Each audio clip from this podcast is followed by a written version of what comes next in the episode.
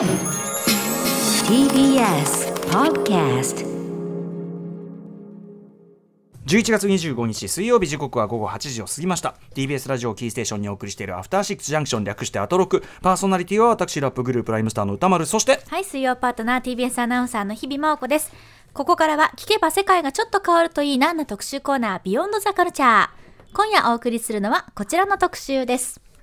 伝統をなめるな !With コロナ時代でも負けない伝統芸能最前線はいということでまあもう言わずもがなというかね、皆さんをねあの生活をまあいろいろ取り囲んでおります新型コロナウイルスの影響なわけです、えーでまあそのエンターテインメント業界、まあ、特にね音楽ライブ業界はなかなか食らっておりますけどね、はい、そんな中、えー歌舞伎や能落語など一見硬いイメージのある伝統芸能まあでも伝統芸能とこれはねあの黒城さんも書かれてますけど、伝統芸能ってとこに行くまでにはめちゃめちゃなサバイブをしているといそううねだね、うん。伝統まで行き着く。そう伝統伝統芸能ってところに行き着くってことは超生命力あるっていう、だからいろんなこうあの浮き沈みとかそれこそ戦争があったりね、はい。い、ろんなことがある中でも生き残ってきた時代の変化にも変わらず生き残ってきたというのが伝統芸能で実はこういう中コロナ禍の中でも非常にフレキシブルに対応して新たな局面を切り開いている。それが伝統芸能最前線ということで、えー伝統芸能の革命児たちこちらの本を出版したばかりのライター編集者の空論城さんにたっぷり語っていただきます、えー、空論城さんいらっしゃいませ。はい、ありがとうございます。こんばんは、久しぶりでございます。お久しぶりでございます、はい、お元気です。か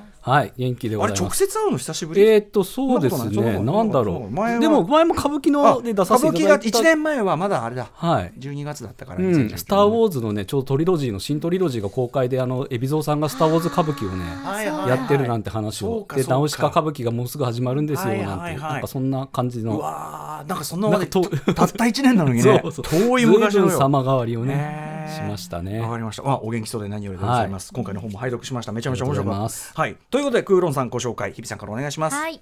1976年生まれのライター編集者でいらっしゃいます。音楽や映画演劇小説漫画その他いわゆるポップカルチャーを主戦場に編集者としてはえ又吉さんの小説「人間」から雑誌「ポパイ」の音楽特集など幅広く活動されています。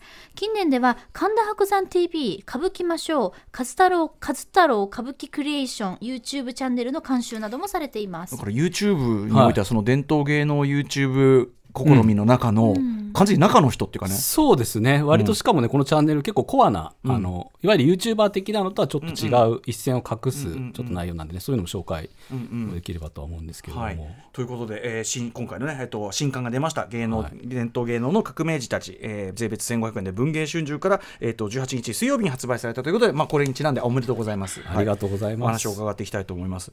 えー前回ご出演がちょうど2019年12月先ほどもおっしゃってました、えっと歌舞伎のニュータイプ歌舞伎というね話を伺いましたけど、はい、改めてその後ねニュータイプ歌舞伎いやこのニュータイププ歌舞伎って言葉がね、うん。この番組で、うん。あの構成作家の小川さんがつけてくださったんですけど、うん。うんええまあ迎えにいこれいいタイトルだあのニュータイプ。歌舞伎っていい言葉だなと思って、ええええ。やっぱそのいわくこの新作歌舞伎を、なんだけどなんかそういう「ワンピースとか「ナウシカ」とか、何かなんかちょっとその普通の新作歌舞伎とは違うっていうところで、うんうんうん。なんかいい言葉ないかなところニュータイプ歌舞伎っていい言葉だなと思って、はい。で今ちょうどね「鬼滅の刃が」これこれはねまたねか勘違いされちゃう人いるとあれなんですけど、ええ。歌舞伎俳優の方が鬼滅をやるんじゃなくて、ええ。鬼滅のキャラが歌舞伎の、えー演目を、まあ、たあの炭治郎とかあのそういうあの人たちがこやるという。うやるという設定で展示をしているっていうのが京都南座で、まあ、ちょっと終わっちゃったんですけどややってまして。でも「ワンピース歌舞伎ができるんだから鬼滅なんかもっとさ時いやそれが代劇でもそうなんですよ。だからみんなね「鬼滅歌舞伎待望論」みたいなのあって、うん。これ「ワンピース歌舞伎の時はあれ「ワンピース歌舞伎大丈夫かな?」みたいな、うん。うんうんどっちかと危惧が大きかったのに、はいはいはい。この5年でやっぱりその、いわゆるニュータイプ歌舞伎がすごいってことがみんな分かったことで、浸透してきたから。歌舞伎はうん。そういう、それこそジャンプのそういうあ人気漫画でも歌舞伎に、なんていうかこう原作ファンをがっかりさせずにはいできるっていうポテンシャルをみんな信じてくれてるから、うんうんうん鬼滅は実写なら歌舞伎だろうって言ってる人結構いるんですよ。はいはい。いやぴったり合いそうですもんね。確かに。てか下手な実写よりそうそうそうそう。なんか歌舞伎の方が嬉しいよね多分そう。ねですしなんかうまくやるイメージがね浮かびやすい、はい。まあ、ナルト歌舞伎できてんだから、だからそういう、まあ、チャンバラっていうか、剣劇っていうか、そうなんですよ。剣劇アクションみたいなところで言えば、もう完全にね、いやもう本当そうです。花魁のところもあったりとか、いろんなこうあるので鬼退治もそうです。めちゃくちゃいあります。し活かせるっていうか、もう意外とまんま、まんま、いけるだろ。待ってる状態です、うんうんうん。まあ、本当に僕ど動いてるかどうか知らないですけど。やらないわけがないっていうぐらいの感じするけどね。はい。時代変わったなと思いましたね、なるほどなるほど、はい、といったあたりで、まあ、そんな動き、まあ、でも今日今回はその伝統芸能という意味では今回の方は歌舞伎だけじゃなくてね、そうですね、能狂言落語、まあ講談、浪曲とか、まあ、ストリップとかもね、そうか。かそういうところも入ってくるか。ははい、いや本当ねクロンジョンさんそのす守備範囲の広さにびっくりしちゃったいやどんな時間の使い方してんのかなと思って。いや皆さんがやっぱ掘らないとこ掘らないというか、面白いですよ。すごいポップカルチャーが好きなら、ん。僕からしたらネットフリックスのコンテンツの普通にそのなんていうか、シームレスにはいはい。楽しめるはずなのに、うんうんうん。なんでみんなもっと見ないんだこんな面白いものってはいはい。いう気持ちの方が大きくて、うんうんうんでも誰もどそれをそういうふうななんていうか面白さ紹介してくれないから、はいはい。まあし仕方なく自分仕方なくというかまあ自分 右見ても左見ても誰もいないのなでね。私がちょっと一応ですね、あのはばかりながらこういう形で紹介させていただいているという。確かにそれぞれの伝統芸能のその例えば専門的なねこはいとを書くような方はかつてももちろんずっといらっしゃったと思うけどポップカルチャー全体っていうのをちゃんと俯瞰した視線というか今っていうところもリンクさせてってなると意外といないってことかもしれないね。今のお客さんにどう届いてるのかっていうところとか、うんしかもでもそれぞれこれね読むとねやっぱそれぞれのところにでもちゃんとあの目利きのというかさアンテナを張った若いお客さんとかいっぱい。いるんですよ、ね。それがねびっくりするぐらい早いんですよ、みんな情報が。ね。若い。すごいよね。若い。でも20代ぐらいの人たちの方がん。他のカルチャーもそうかもしれないですけど、今柔軟かもしれないですね。そうかそうか。割となんか偏見なしに、うんうん。面白いものは面白いとか、うんうん。まあ、落語なんか特にね若い子たちがやっぱ、いわゆるテレビのバラエティのお笑いとか、ネタ番組のお笑いと、はい。またちょっと違う新しいなんか自分たちをこう刺激を与えてくれる笑いとして落語を見てたりとか、うんうんなんかそういう新しいものとして、うんうんまあ、同時代のものとして、なんか皆さんこう割と若い人の方がその辺柔軟な気もしますね。情報もね早いしね。早い、そうですね。はい、ということで、えー今回はですね伝統芸能の世界、まあ、新型コロナウイルスに対してどのような、まあ、どのようなアクションを起こしたとかね、はいどんな面白いことが生まれてるのかといったあたり伺っていきたいと思います。よろしくお願いします。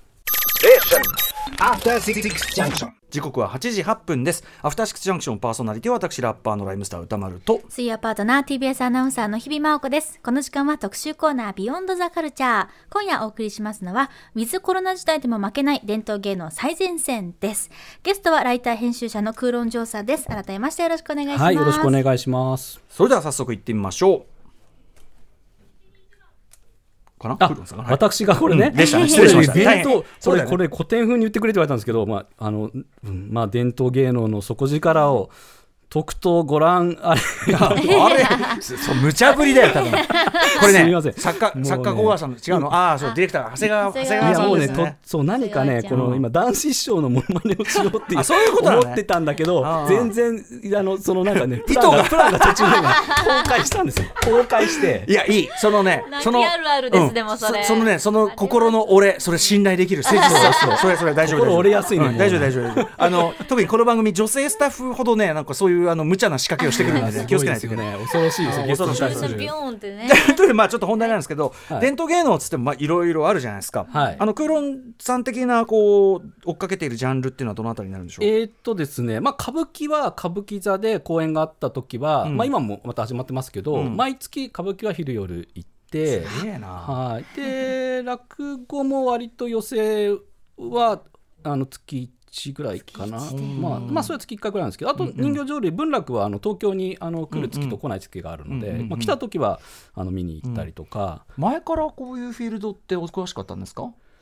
そうですね、まあ、歌舞伎と落語は結構好きで、うんうん。あの落語は聞いてたんですけど、うんうん。歌舞伎はそうですね、ん。ちょくちょく見て、ただ、あのやっぱりこう、なんていうか、時系列で見ていくことで、うん。あの定点的に見ていくことで、やっぱ面白さが、あうん。のよりこう見えてくると。見えてくるところもあるので。なるほどなるほど。そうですね、自分で書きながらいろんなこと発見しながら、ん。あのなんかその並行してた感じですね、どんどんどんどんはまってったというか。やっぱり今回のその伝統芸能の革命児たちのその元になった連載でずっとやってたことも大きい感じですかそうですね、その文学界に、うんはい、あの若き芸能者書くって、そうですね、大きかったですね。うん。うん。うん。それのことで、まあ、例えば雅楽とか、うんうん。なんか全然多分あのなんて自分は興味なかったんですけど、うんうんうん。やっぱ雅楽見て霊学者っていんうんう公演見に行ったら、あやっぱすごいみたいな、うんうんうん。あとこの連載って結構まあずっとやってらっしゃるから、はい。こうまあ現白山さん、はい。あの松之丞さんがはい。すごいガッとこう,、そう上がってくる。る感じのこそうね。リアルタイムドキュメンタリーとしてもはい。はい。なんかすごく、あこそうですね。の時確かにこんぐらいの感じだったみたいな。そうですね。まだ世の中に知られてないあの一部のねあの、寄席演芸好きな人は、しうんうん。なんとなくか松之丞すごいとは言ってたんですけど、うんうんうんうん。世の中で知られてない時の、ん。やっぱそれ見れたっていうのは、うんうん。あのすごい幸福はない。ことだと思います。だしそのリアルタイムの感じを記録してるのが大事と思った、これ。そうですね、うんうん。そのちょっと若者が増えてきて、んうん。末広亭があのみんなあの靴脱いで上がるから、はいはい。ちょっとスニーカーのあの臭い匂いで、あの 普段のちょっと末広亭の匂いと違うみたいな、ちょっとライブハウスっぽい匂いだなみたいな。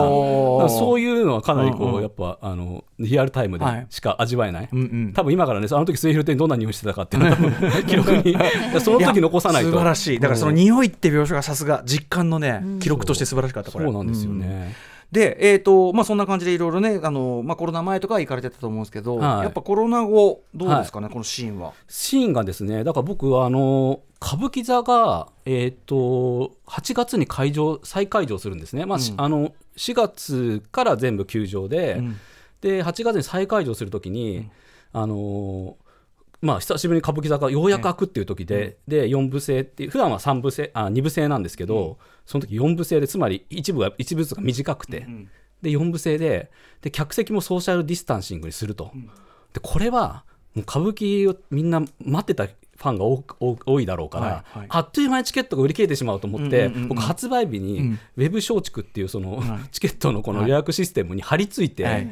で速攻でその8月の売り出された瞬間に全部押さえたんですよ。はいはいそれで、あよかったわ、取れたと思って、それしばらくしてから友達がちょっと取ってくれって言われたんで、見たら、チケット全部余ってて、ああそう。あそれでやっぱ行ったら、えうん、あのなんていうかそのソーシャルディスタンシングで間引いた客席でもポツポツという、ポツポツまあポツポツでしたね。やっぱりん例えばご年配の客層の方が多いとかそうですね。だから控ええたっていう、まあそのね、歌舞伎のためを持ってっていうところもあると思うんですけどただその一体感はすごかったんですね。ただ大向こうでこのなんとかやとかが言えないので、なんかそのなんかねみんなこう無言でこうアイコンタクトじゃないけど、熱い思いがあって8月はそういう形で、まあ徐々に徐々にあのお客さんも戻ってきてはいるんですけど、なんかはい、ただ歌舞伎座もその演目もちょっとそのなんていうんですかあの、んえー例えばその、えー後ろのこう演奏してる人たちとかはこう黒みす顔にこうちょっと何かこうええ。マスクじゃなくて黒い布をつけたりとあか。ーあんまり興ざめにならないようなやつを興ざめそうそうそうつそう。なんかそれもなんか新しいなんかファッションじゃけてないけど、はいはいはい。へー。まあ黒子黒子があるんだからね。そうそうそう。黒子があるんだからできるっていうねあの顔の前にやったりとかね。いろんななんかねあと演目だからちょっとその構成を変えたりとか、でもそんなの普通、うん。シェイクスピアでこの場面太っちゃってこの場面 この場面はちょっと客席に近いから変えましょうなんて簡単にできないじゃないですか。歌舞伎はねできる。そういうの できるんですよ。あなんか勝手にできないイメージでした、うん。決まったもんだと思ってでま結構地方行ったりすると花道があるとこないとことかあったりとかそこで変えたりとかするのでうん。割とこうなんてカスタマイズがへー。もうすごく柔軟にやってて。やっぱりそこは歌舞伎のね歌舞伎たるとそいううか歌舞伎たるゆえんでうん。で歌舞伎俳優の人がそれに対応できるんですよね。ええええああそっか。それがねすぐやっぱりほら俳優の人もねちょっとそこなんか段取り変わっちゃうとやっぱりそんなんできないっていうかねすぐにはできないとあったりするあの稽古しないとみたいになるんですけどでもなんかその本本ちゃんじゃなくてもや,、はい。やるっていうかさ、はい。あのこうじこうじゃないと俺はやらねえようじゃなくてそうそうそう。っていうところですよねなんかね。そうそうそう。それだからもうこれそれがもう本番なんですよね。だかうんうんうん。うんら別にそのできない形としてやってるというよりはうんうん。もうこういう形でやってみようみたいなうんうんうんあのそういう柔軟さがあってでも一方でうん。末広亭にも行ったんですよ。それは落語の方で,、はい。で末広亭はねえー6月かな、うん。に開場して、えで、まあ、4月からあの末広亭もあの休場してて6一旦閉じて月に、ね、はい、戦時中でも開いてたのに、そうそう。あの吉村明のエッセイなんかでね、あの戦争中でも寄席通ってたなんて話があったりとかするんですけど、まあ、そうそう。戦争中でもあいつ寄席が閉まってたんですけど、うんうんうん。開いて行ったんですよ。で落語協会のところの寄席でで春風亭一之輔師匠がね出てたんです途中で、え。そしたら一之輔師匠がもうこのコロナでしかも小雨降ってる日で、うんうんうん。このコロナのその大変な時でね、うん。こんな雨降ってる中、ん。来てくれたお客さんそこ寝てんじゃねえかみたいな。ででもおじいちゃん おじいちゃんうとうとして。てそんな気合を入れて。そんな来てくこんな中来てんのに。そうそうそうなんかそのねそれであの一応その100人っていうのを上限してたのかな？ええ。清広亭が、で100人上限って言ってるけど、無駄から100人も入ってねえだろうみたいな。ことだからそのなんか一之輔師匠も嬉しそうなそれ言ってるのがね、なんかそのにもうすでに通常運転みたいな、まあとはいえその普段あの途中でこう中入りといって休憩入るんですけど、中入りのよりももうちょっと多く休憩入れてて。あであのトイレに行ったらなんかあの普段しないちょっとあの小学校のあのプールの塩素の匂いみたいなのしてあれこれ塩素ってコ消ロナコロナ効くのかして分か んないけど水水路亭のなんかその感じが面白いな。一応ちゃんと消毒もして、まあ、検温もね入り口でちゃんと軌道のところでやってるんですけど、なんかそのねい歌舞伎の感じとまたその落語のさらっと始まってる感じも、でいいなと思って、で歌舞伎なんかはそのもうあのこの間あのあるし若手のあの落語芸術協会ところが3人同時襲名披露興行あったんですよ、はいはい。でそこはもう一応あの文化庁のあれであの、ん。100, 100, 100まであの100%まで入れていいってことに出たので、はい。結構満員で入れてて、うんうんただあのまあこれはなんていうんですかね良くも悪くもってところでなんですけど、うん。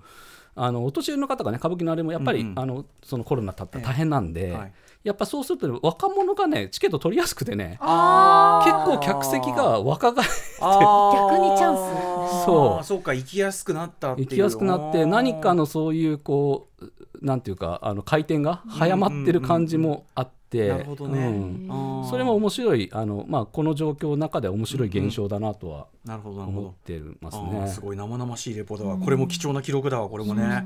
あとなんか歌舞伎界ははい。割といち早くこうなんか僕もズーム歌舞伎ねはいはい、松本幸四郎さんの、うん、なんかいち早くいろいろやろうとはしてんなって感じはしてたんですけど。そうですね。やっぱりね舞台がないと、うん。その歌舞伎俳優さんももちろん大変なんですけど、うん。裏方さんもやっぱ仕事ない、まあ、それは他の演はいはい。劇も一緒なんですけれども、特にその舞台ないことで、うん。で幸四郎さんはやっぱ歌舞伎はその床山さんでこう、うん。あのカツラつやったりするうんうん。人とか、まあ、衣装とか、ええ。いろんな人たちがいるんでその人たちの仕事の場も作りたいって気持ちが大きくて、はいでズームで歌舞伎できないかっていうのうんで、うんうん。まあ、ズーム歌舞伎といねう、図図でさ図鑑の図にね 夢でズーム歌舞伎。こういうとこがいいですよね。うん。こういう当て当て字がね、うん歌舞伎のいいところで。うんなんかなんかこう狙ねなんていうかな。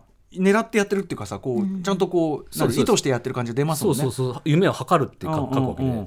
それで「奏で本忠臣蔵」っていう演目を、あのなえー毎週土曜日、こううん。全5回だったかな、うんうんうん。で全員一応リモートで離れた場所で演じて、うんうんうん。あの一緒のあのその、うん。あの現場にはいないっていう俳優たちがうん。やるっていうのやっていやでも本当トラブル最初はもうね音声出ないとかね、あーへー。なかなかそのあの歌舞伎ではうんうん。松竹がちゃんとやるから、はい。そのなそういうのは今までは技術しっかりしてるんですけど、うんうん。あこれは本当に見切り発車でやってるんだなって逆にちょっと貴重なものを、へあのうんうん。だから本当に思いだけでうんうん。やられてて、うんうん。でどんどんそれがでもちゃんとアップデートされていくんですよ。うんうんうんうんあの少しずつ改良されてって。確かに確かに。あと当時なんか松本幸四郎さんかな？なんかその、はい。ズーム歌舞伎ならではのだから普段と同じ見せ方をしてもしょうがないから、はい。あのやっぱよりを生かしたね。そうそうそうそう。なんかとかさ主観ショットでうん。ね、あの河野諸能っていう、まああの浅野匠の神と、あのえー河野諸能っていう人の,、まあ、あの嫌なこう、ね、なんかこのあその攻める、ええ。あのい嫌味を言うシーンがあるんですよ。うんうん。でその、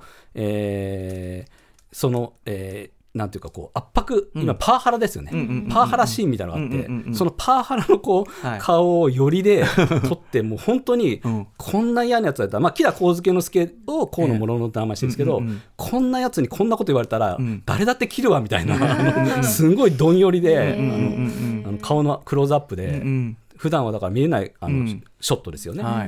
だからそこでそういうカメラでやってて。いやだってさそれ歌舞伎役者さんのね、その顔力をねこうアップにしてやったらもうあの半沢直樹を見てるまさにまさにまさに。あれはだってほら顔相撲ね。そうですそうです。ん。だから私めいめの顔相撲だけども、うん、やっぱその顔力っていうのを生かすって確かにねそういうやり方もあるしね、はい。うん。だからそういう撮れない映像とかあとなんかまああのーこう分身というかねいろんなこうあのあの分身というんじゃないですね。あのこうた立ち回りがあるんですけど、うんうんうん。立ち回りが同時多発でいろんなとこ起きてるよっていうのをあの画面をスプリットしてスクリーンで。手があったかうん4分割して見せたりとか、うんうんまあその映画からとか映像の表現の中ではねもちろん昔からそのある古典的な手法だったりもするんですけど、なんかそれがこう歌舞伎のうん。とズームっていうものの技術を使ってやってみた時になんか新しい可能性が、だから幸四郎さんもこれがあの別に完成とかそういうことじゃなくて、ここからなんか始まる、あのあくまでその公演ができないからこれやってるというよりは、うんうん。こういうことがこれからなんか一つのジャンルになっていけばいいなということで始められたという。こ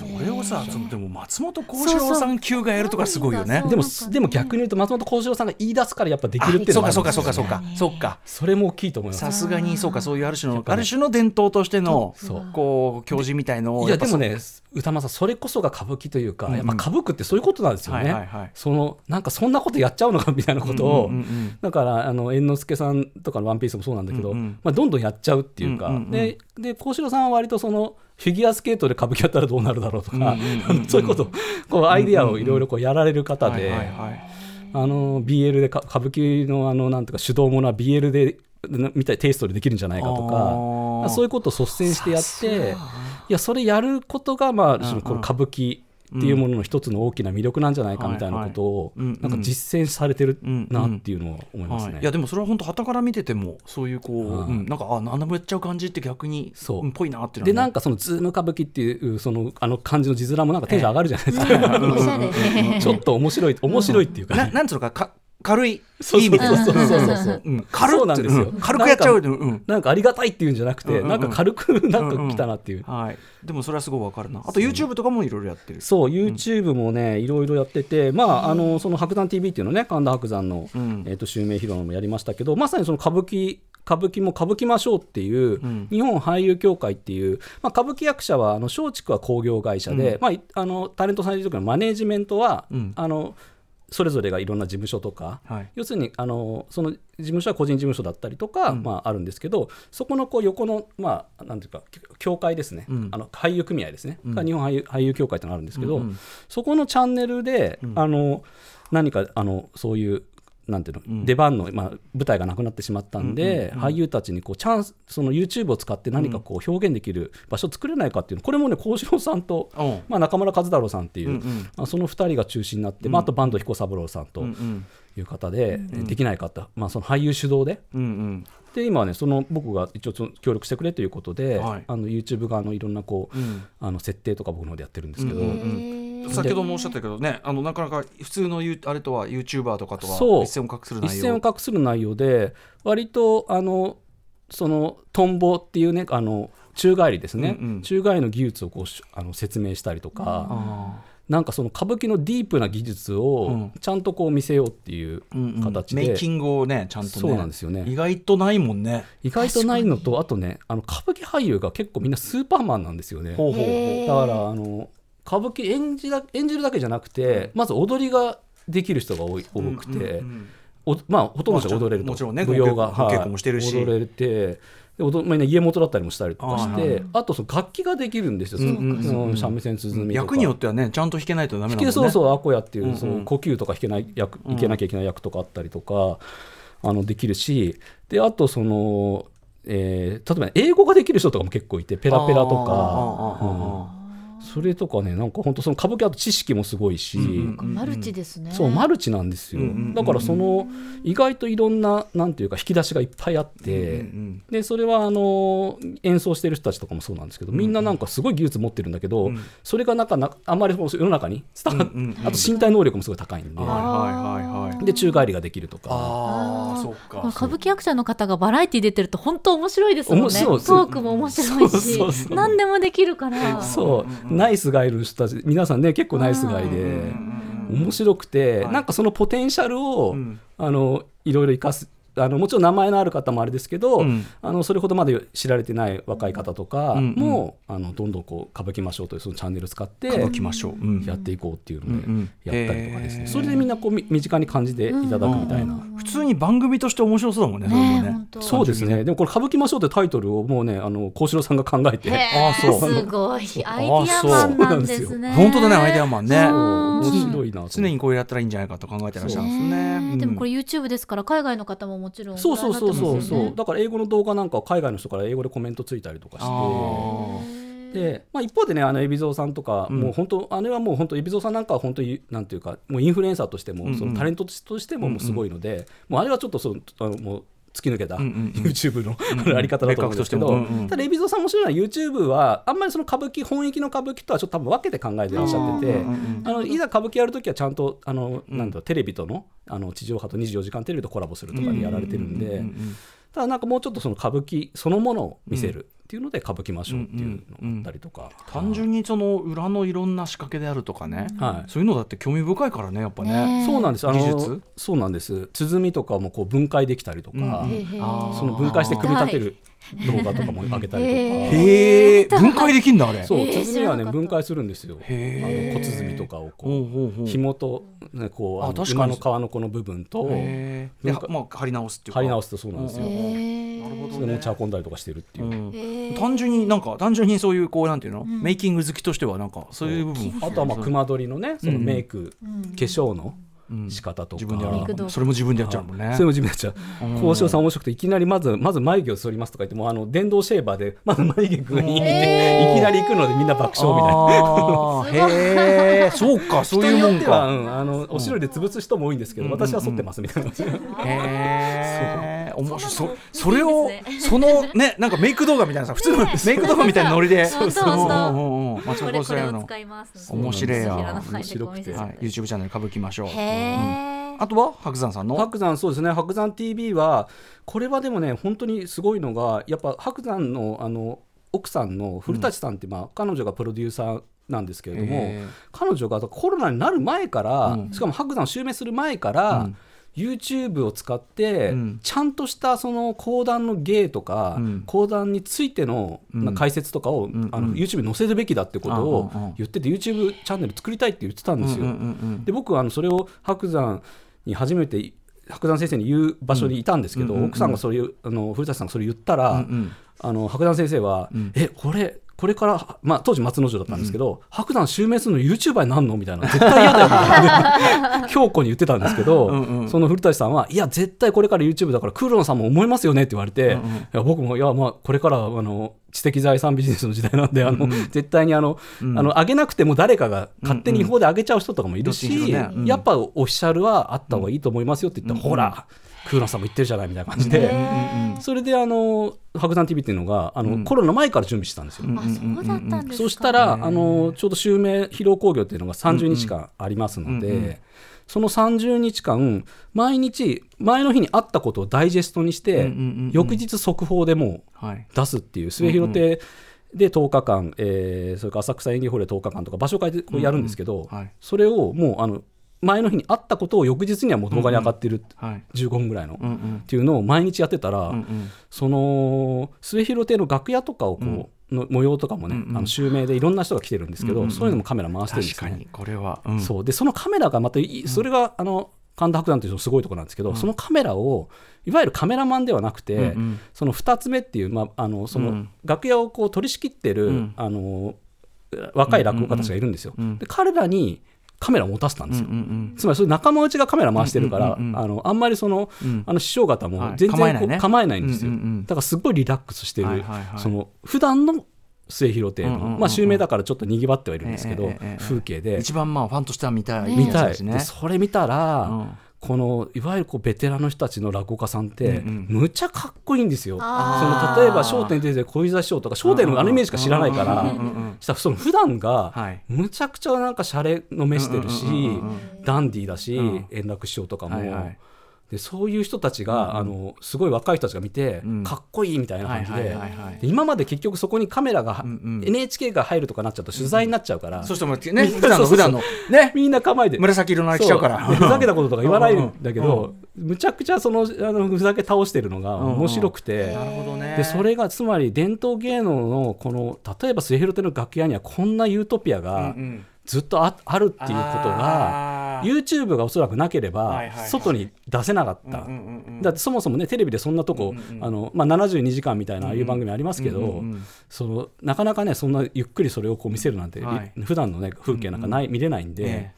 だそれをやったらすごいそれがやっぱ話題に、なるほどね。それはいろんな絵で燃えますよこれ確かはね。に萌えだ。うん。そうなんですよ。あとやっぱりそのさ講談っていうさ、はいそのジャンルってやっぱりその僕の用語で言う説明必要っていうかさああそうですね。う。ん、だからやっぱ絶対それやった方がよくてプレゼンっていうのは。そうなんですよ。うん。で講談がまたね連続ものっていうのをさらに角山 TV で上げたんですけど、うん。うんこれがあの、まあ、畔倉十四郎っていう、ええ。あの全19席あるんですけど、その19席を1席ずつ毎日上げたんですけど、講談ってあのいいところで終わって続きはまたご、またの機会にみたいなことで終わるんですけど、でもそのその実際にそれをだからあのなんていうか続きはあの明日みたいな感じで19席上げて、この「あぜくら十四郎」っていうのがもう本当にその、なんていうのピカレスクロマンっていうか、はいはい。本当その人殺しのが主人公の話なんですけど、ええ。本当ブレイキングバッドみたいなんですよ。うんうんうん。で本当にそのあるあの侍がどんどんどんどんこうなんていうか、なんていうのかなダークサイドに落ちてって、まあ、最後すごい殺人鬼になっていって、今度はそいつをこう捕まえていく、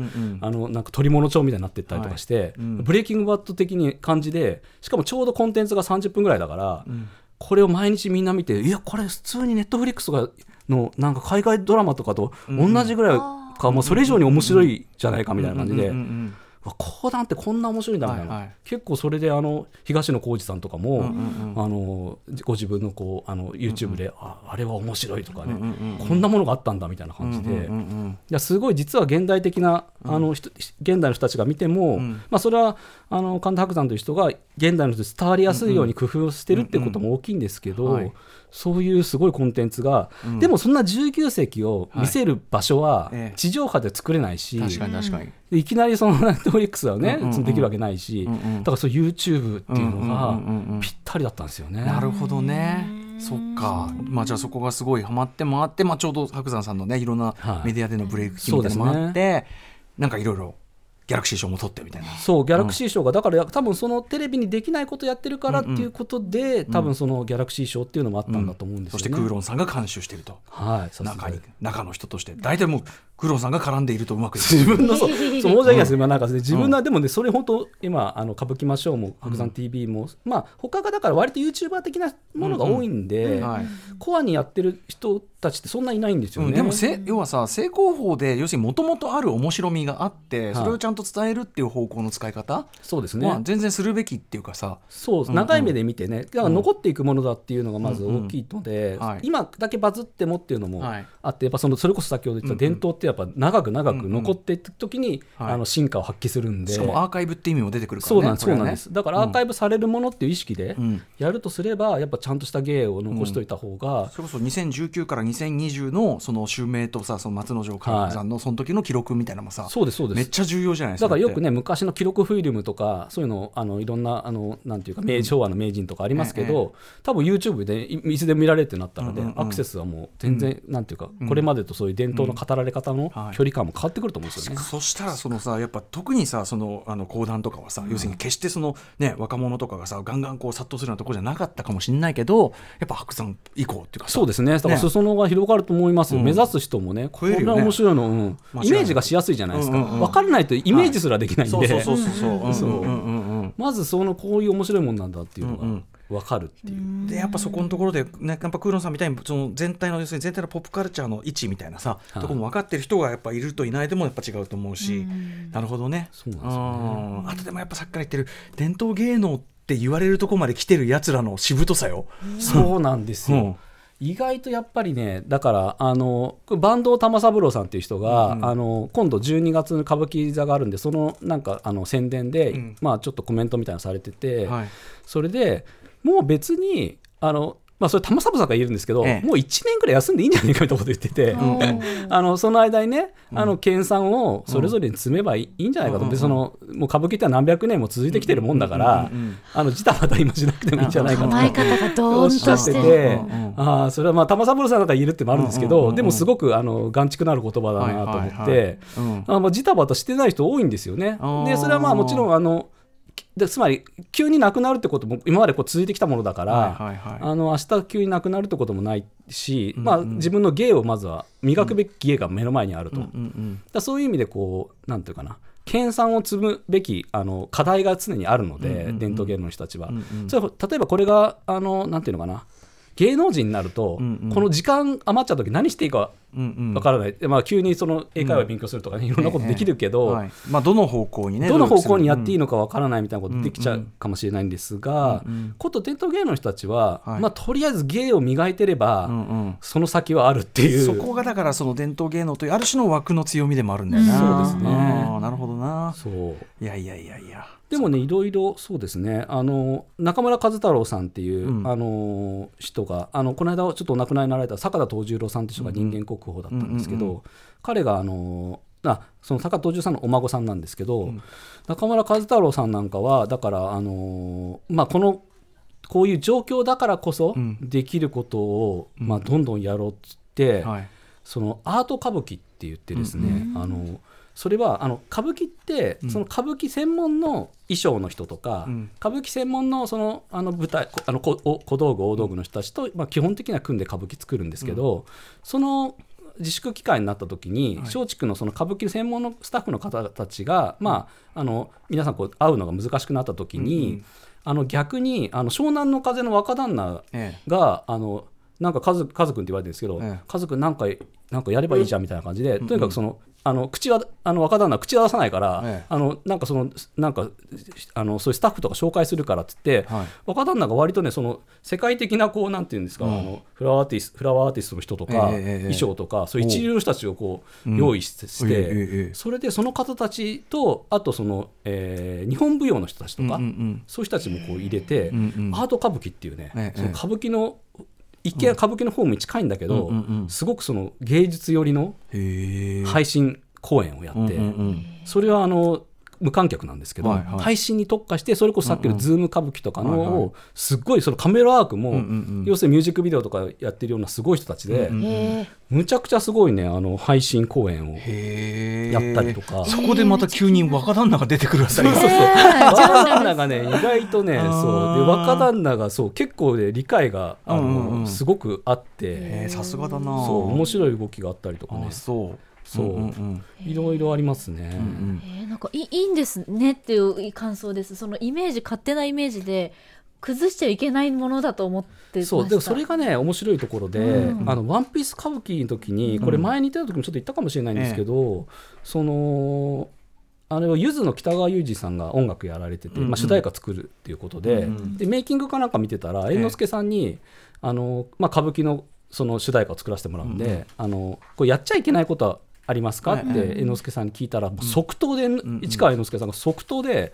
今やっちゃいけないと思ったことを全部やってくださいって言ってあー。言ったんですよね。それね。そう、んだからそのなんかあ歌舞伎って、うん。歌舞伎ってそういうことかってそういうことだからね。そうそうそう。いうことだからね。えこれこれでもさちょっとあの歌舞伎とかね、はい。落語とかその辺はまあ柔軟性が割とある方だろうなとは思うんだけど、伝統芸能そうもさそうもいかないなんか身動き取れない系の伝統芸能ってあるでしょ？いや今だから能がね、うん大変でね、うんうんうん。やっぱ能っていう芸能は、うん。その歌舞伎とか落語とかと一番大きく違うのは、ええ。その公演回数はがい。少ないんですよ、あー。その1回しかやらないんですよ。うん例えば歌舞伎だと昼夜とか、うんうんうんうん。あの明日も明後日もみたいなんだけど、能はある日のある1回にやって、うん。うん例えばある日ある1回道成寺って役をやったら、うんうん例えばそういうして方という、まあ、主人公を演じる人は、うんうん。次その道成寺やるのは十何年後とかあー。そうそういう一期一会でうんうんうんうん。そそこでそのしてとか脇とか生やし方とか、そういう人たちが一堂に会してバンってやって、うんうんで特にあんまりそのリハーサルとかもやらずに、うん。あのいきなりやって、うん。1回で終わりみたいなでその1回が奪われちゃうから。かなり能は厳しい状況に今あって。なるほどなるほど。そっか。でもともとやっぱそんなそんな公演なんで、まあ、なんていう経済効率だけ言ったらすごい悪いんですよ、で能楽堂って別に何千人とか入るわけじゃなくて、はい。本当に100人とか、うん。あのそのそういう規模の,、あの場所なので、うん。だから基本はもうそのなんていうんですかね。お、まあ、能を習ってる人たちが結構いて、その人たちのお月謝とかではい。成立したところもあって、うんうんうん。まあ、そういう習ったりするのもちょっとこの状況でねあの、まあ、リモートでやったりもあるとは思うんですけれども、でも脳こそね生き残り度でいやね相当なもんだしあと前にねこの番組に言ったかな伊藤聖子さんとお話しした時に、はい。はい伊藤さんが、まあ、昔のやってる演目の数とか見る限りはもっと脳は BPM が速かったはず。そうですね。能はね、うん。今ねあの戦後にゆっくりになったって言われてて、うんうんうんうんあの昔早かったももっと上げだったと。もっと上げ上げだったはずそうですね、んうん。もっとこうテンションが高かったんじゃないかっていう言われてる説もあって、でもそのなんかなんかその歌舞伎みたいにそうおいそれとさこう、ちょいちょいやるわけにもいかない感じがなんとなくやっぱしますけどそうなんですでも能はだからねすごく体感型なんですよ。あの、まあ、その人によっていろいろねあると思うんですけど、うんうん。僕は少なくとも体感型で、うん。能って、まあ、あのその掘っていくとそのいろんなその能の師匠っていって、まあ、戯曲ですね。戯曲ってすごい和歌とか、うん王朝文学とかそういう「源氏物語」だとかいろんなものがなんていうんですかね掛け言葉とか重層的に入ってて、そういうテキストとか読むとすごいこかうあのなんか読解しようとしたらすごい大変なんですけどでもそのあらすじだけでいくと、ん。もう本当34行のあらすじなんですよ、その世の中に恨みを残した恨みつらみを残した人が、なんかその世の中への恨みをこう言ってるのをぼ幽霊となって出てきて亡霊となって出てくるのをみんなで聞くみたいな、うんでそんな大した話じゃないんですよ言ってみたら、うんうんうんでもそれをなんか客がまどろみながら 聞いてるとなんかその自分の中のうん。誰かをこう傷つけてしまったとか、あなんで自分の中の後悔とか、うんうん。なんかそういうものとこうリンクしてくるんですよね。なんかなんつうかこうちょっとこう陶酔していくトリップしてうんトランス。うん。トランス状態になるんで、うんうんうん。だからなんかそういうふうな鎮静効果とか、うんうんうん。なんかそういうデフラグするといううんうん。か、トランス感ありますよねトランス感あるんですよ。やっぱね。でそういう効果が脳にはすごいあって、うんだから脳はすごい本当面白くて、ん。だからこそその一回性っていうのもすごい重要だしなんかその時のいろんな人の自分、あの見に行く側のテンションもあコンディションもとか、やってる方たちの組み合わせとか、うんうんいろんなことがあって、ただその1回しか、うん。あのやらないそこの、うん。で起きるなんかこう魔法というか、そういうものがすごい魅力なんですけどその1回性がない中で、ただ脳がなんかそういう面白いもんなんですけど、やっぱちょっとなんていうのかな？僕脳大好きだからなんですけど、プレゼンが下手なんですよ。なるほどね 脳さっき言った説明必要じゃないけど。説明必要なんとか、もともとハイコンテクストなわけでしょすそうもともとハイコンテクストなんだけど、なんか脳の大体なんか事前講座みたいのをよくね、脳演目やるときにええ事前講座やりますみたいなこと言って、うんうんうん。そう事前講座が脳自体の演目も結構高いんですよ、うんうん値段がそこそこして、うんうんまあそまあ、結構な席でも1万円ぐらい普通にするんだけど、うんうんうん。脳の事前講座も3000円ぐらいしてでもう行くとなんか普通の会議室みたいなところで、うんうん。なんかそのう自分たちがつける表という能面ですね、能面をちょっと説明するだけで、なんかそれだけ見て、はい終わりみたいな感じで。あこれではっていう。つまりさ一言で言えば空論上を入れろってことじゃあない 一応ねあのだからまああのすまあそのはばかりながら私もだから脳の魅力をねやっぱ伝え、うんう自分なりにね自分なりですけこどうねこのバランス感覚が必要なんだよな。そう伝えたいなっていうのはあってだもちろんそのそれが脳の面白さっていろんなあの入り口があるんで、うんうん。あのもちろんそこの深くそのあのし謡曲と言われる、まあ、詩書を書いたりその、うんうん。あの戯曲を読み込むっていうのもすごく面白いだろうし、まあそのあの装束とか能面とかいろんな魅力あるんですけど、ただ体験としては、ん。あのすごい面白いもんだよっていう、うんうん。あのなんかそれをなんかねあのもっとなんかうまくうまくプレゼンできればなっていうのね。い、やこれだから今回の伝統芸能の革命児たち僕読んでて思ったのはやっぱ空論城さんがそういうちゃんとこうシーンのバランス感覚を持って今のポップカルチャーとのちゃんとバランスその、はい。なんていうの立ち位置とかさっきから言ってるような持ってちゃんとこう先導してくれてるから、そのシーンにね、はいはい。その読む人を。だからねあの空論空論城さん関わったシーンは幸せだなと思って読んだ、いやいやいや。こんな風なこううん、そう開けていくし煽ってくれるし、うん。こういうライターが一人いるいないじゃちげえよなシーンってのはなと思って。一つ言えるのは割とこの中にあの今回の本で書いてる人たちって、あの必ずしも全員が全員そのなんていうのかな、この人がいいれば大丈夫だっていうふううんうん。にこう太鼓回されてる人だけではなくて、うんうんうん。あのそんなことやっていかがなものかみたいなことを割とこうあのなんていうの古式ゆかしいこう評論家の人とかにはあやっぱそういう風当たりもあるんだそうあるある、やっぱ。ある方たうんうんうん。ちが結構そういう方たちもいて、うんうんうん。やっぱそういう時はあのいやすあのやってること私はすごく面白いですっていうのうんをやっぱり伝わってるってことをはい。どう伝わってるのかってことをやっぱりこうフィードバックを戻したいなっていうのはあるんですよね。そういう意味でもすごい重要な役目をねだからね本当にね。こっちありですよってね。いいですよこれいいですよっていうね。そう。うん。まあじゃあちょっと脳の関係者の方もねぜひね。能はねいやまあ何人かねあのいるんですけどあのなかなかでもやっぱ難しいですよね。ねちょっとその本当に。いや,、うん、やっぱその、うん、崩せだねそう。崩しゃいったもんじゃないしさそうなんですよ、うんうんうん。能楽師の人たちみんなむちゃくちゃ魅力的で,、んうんで僕だからいろんなカルチャー誌が割となんか伝統芸能の特集やりましょうみたいなこと言って、うん。歌舞伎とか落語は割とこうすっと通るんですよ、うんうんうんうん。でしなんか面白い人紹介します、はい。で僕必ず能を入れるんですけど、えで能いいですね最初話してる時なんだけど、はい。だんだんだんだんみんな最後なんかうんうん。能で能難しいっすねみたいななりがちで。えそのちょっと脳関係者でおすすめの方がいるんでしょ能はね僕はねとりあえずは、あの本の中にも書いたんですけど、うんうん亀井広忠という、はいこの人は大鼓なんですよ。林方なんですよ、で能一見でみんなあのして方って言って、まあえまったりこう演じてる人を、うん。あのフューチャーしがちなんだけど、あのその自分がこうテンションというかこう、感じるときに、はい。やっぱ生し方のそのリズムとか、音とかうん。がすごく重要で,、はい。でとにかくですね大鼓のその亀井宏忠先生がこう叩くん。鼓の音が、はい。カーンっつってもう金属音みたいな、へめなんてメタリックな感じのなんていうの自分をこうなんか矢が突き抜けていくみたいな音なんですよ。うんうんうんうん。でそれがするたそれで一発でもうなんか異次元に持ってかれるみたいな。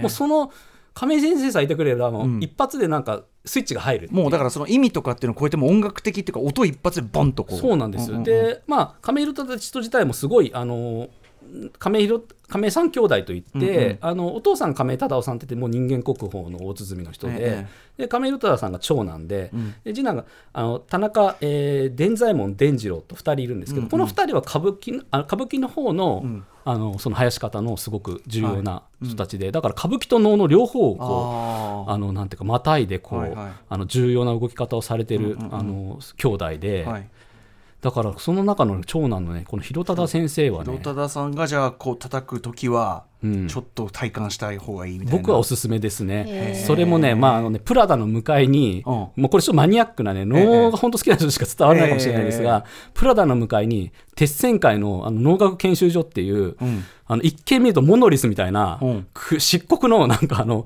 プレイステーションみたいな建物がは原宿っていうか原宿の,、はい。はいプラダの向かいにあるんですよ。そこに能楽堂があるんですよ。でちょっと石畳で、はい。あの割と年配の方だとお尻最後痛くなっちゃうからちょっともしかしたらきついかもしれないですけど、ええええ若者であれば、はい。僕僕のそ、まあまあ、ちょっとこうざっくりとした言い方言うと、下北沢シェルターみたいな、えーシェルターで、うんうん。きあのハードコア版パンクを聴けば、うんはい。もうどんな下手くそなハードコアでも、うんうん。もうシェルターでハードコアパンクだったらそれだけでなんかあるじゃないですか、そのなんていうかその味わうこう体感できるものが。それが保証されてる、はいはい。あのとにかくその農学会の, ああのあのえー鉄線会の農学研修所の、うん。に亀井宏忠が降臨してる時に行けば、その若い人であれば何か感じるものがあるんじゃないかと思います、ね、これはじゃあそのいわゆる能の本公演とは別にそういうあれいや一応ねねあのあの本公演としてやったり、まあ、若手が出る公演だったりもするんですけど、うんうん。青山能っていうものであったりとプラの向かいたう。そう。いや能楽堂がねいろんなとこ結構意外,、意外とあるんですよいろんなとこに。あのその飯田橋にあったり、まあ、新宿にもやらい能楽堂があったり、まあ、銀座には銀座6の、ねありますし、あの渋谷にもセルリアンタワーのところに能楽意外となんか能楽堂街の中でねいろんなところにあるっていう。でしかもそういう若手公演だったら割とサクッとこう取りやすいというかそうですね、取りやすすいし、今だから取りやすい状況だと思いますね。あ。これはまあどのあの伝統芸能もそうですけど、先ほどおっしゃってたようにね、はい。うん。若い人逆に来るチャンスでもあるというか。そうですね、感染対策さえちゃんとしてくれれば、多分いい時期だと思います、見るには。広忠ちょっとこのねさんにちょっと注目というか、そう、ぜひ、へえ。でもなんか分かりやすい。なんかまずは感覚的なことでやられちゃってくれっていうのはすごい分かりやすいプレゼンだと思うし、そうなんですよなかなかやっぱそのね、スイッチがどう入るかってところは、うんうん。脳にとっては重要なんで。な、るほどね、はい。ポーンとこうね。でもあるよね。どんな世界でもさ音一発で持ってける級の人って言って、そう、あるじゃないですか、ドラマーでもフィル一発、はい。バーンってうんうん。うんいくとか、はい。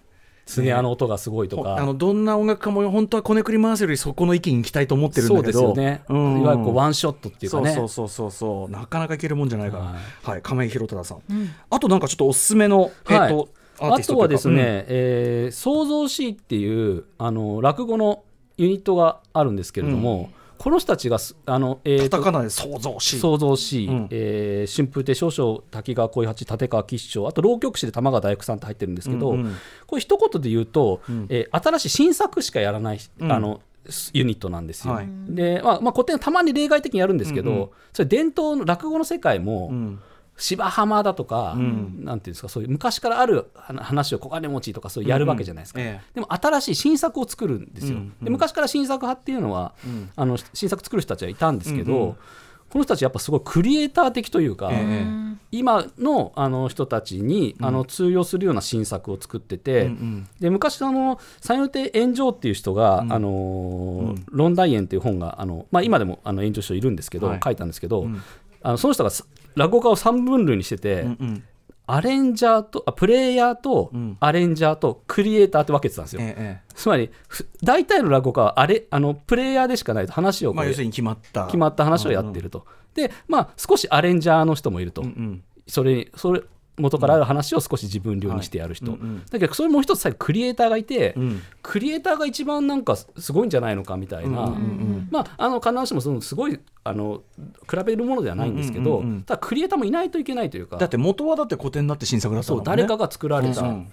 ものなので、そのしかもだからねやっぱりこの春風亭少々さんたちが熱いブログ書いてて、はいやっぱ自分たちは、その自分たちの思いとか、ん。何かそういうモヤモヤしたものをキャンパスにぶつけてこそ、うん。自分たちはなんかその、なんていうのこのなんかものづくりにをするってそういうことなんじゃないかみたいなこと言ってて、はいね。それやってる自分たちの本流なんじゃないかって言ってて、うなるほどと思って、はいはいはいなんかそういう思いはねうん、作り手としては至極真っ当だけどそうそうそう。それがこうあ落語家さんから出るんだっていうのがね。そうそうそうなんですよ、うんうんうん。でも彼らはそういうあ新しいものを作る以上、やっぱり落語である意味を考えなきゃいけないわけですよね。そうだよね。型がなくなっちゃったらねそうそう。型なしだからだから多分他の落語家さん以上に落語とは何かみたいなことを感じさせてくれるというか、逆にはどこまでね何をもって落語というのがそう。な。んです、まあ、このね浪曲師の大福さんっていうのもいるんで、まあ、その彼は新作の浪曲をやりますし、すごいねあの創造しいは面白くて、まあ、クラウドファンディングで、うんうん。あのお金を集めて全国ツアーされたりとか。今人気のさそういう人たちってでもなかなか、まあ、今ちょっと状況わかんないけどチケット取れなかったりするけど創造 C さんの皆さんもなかなか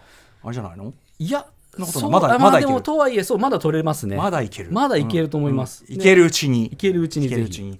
はいということでお時間ちょっと迫ってきてしまいました、はい、えーということで空論城さんね、えー新刊伝統芸能の革命児たち1500円税別で文芸春秋より発売中ということになっております、えー、黒城さん他にお知らせことありますか？いやもうこの本読んで いただければ。あのありがたいですね、あとでも今日はすごく入り口をね、い、っぱいちょっとね提示していただいたからねよかった、はいあとあとなんかなんか。ああとそうです、あと、まあ、あのぜひね舞台にねあ舞台とか、まあ、その公演に足をね、運んでほしいですね。今ねちょっとそういうねうんあの、ちょっと寂しくなっちゃってる状況だからこそ、チャンス、チャンスだし今取りやすいです、しあの見やすい。ですかね、まずは YouTube で。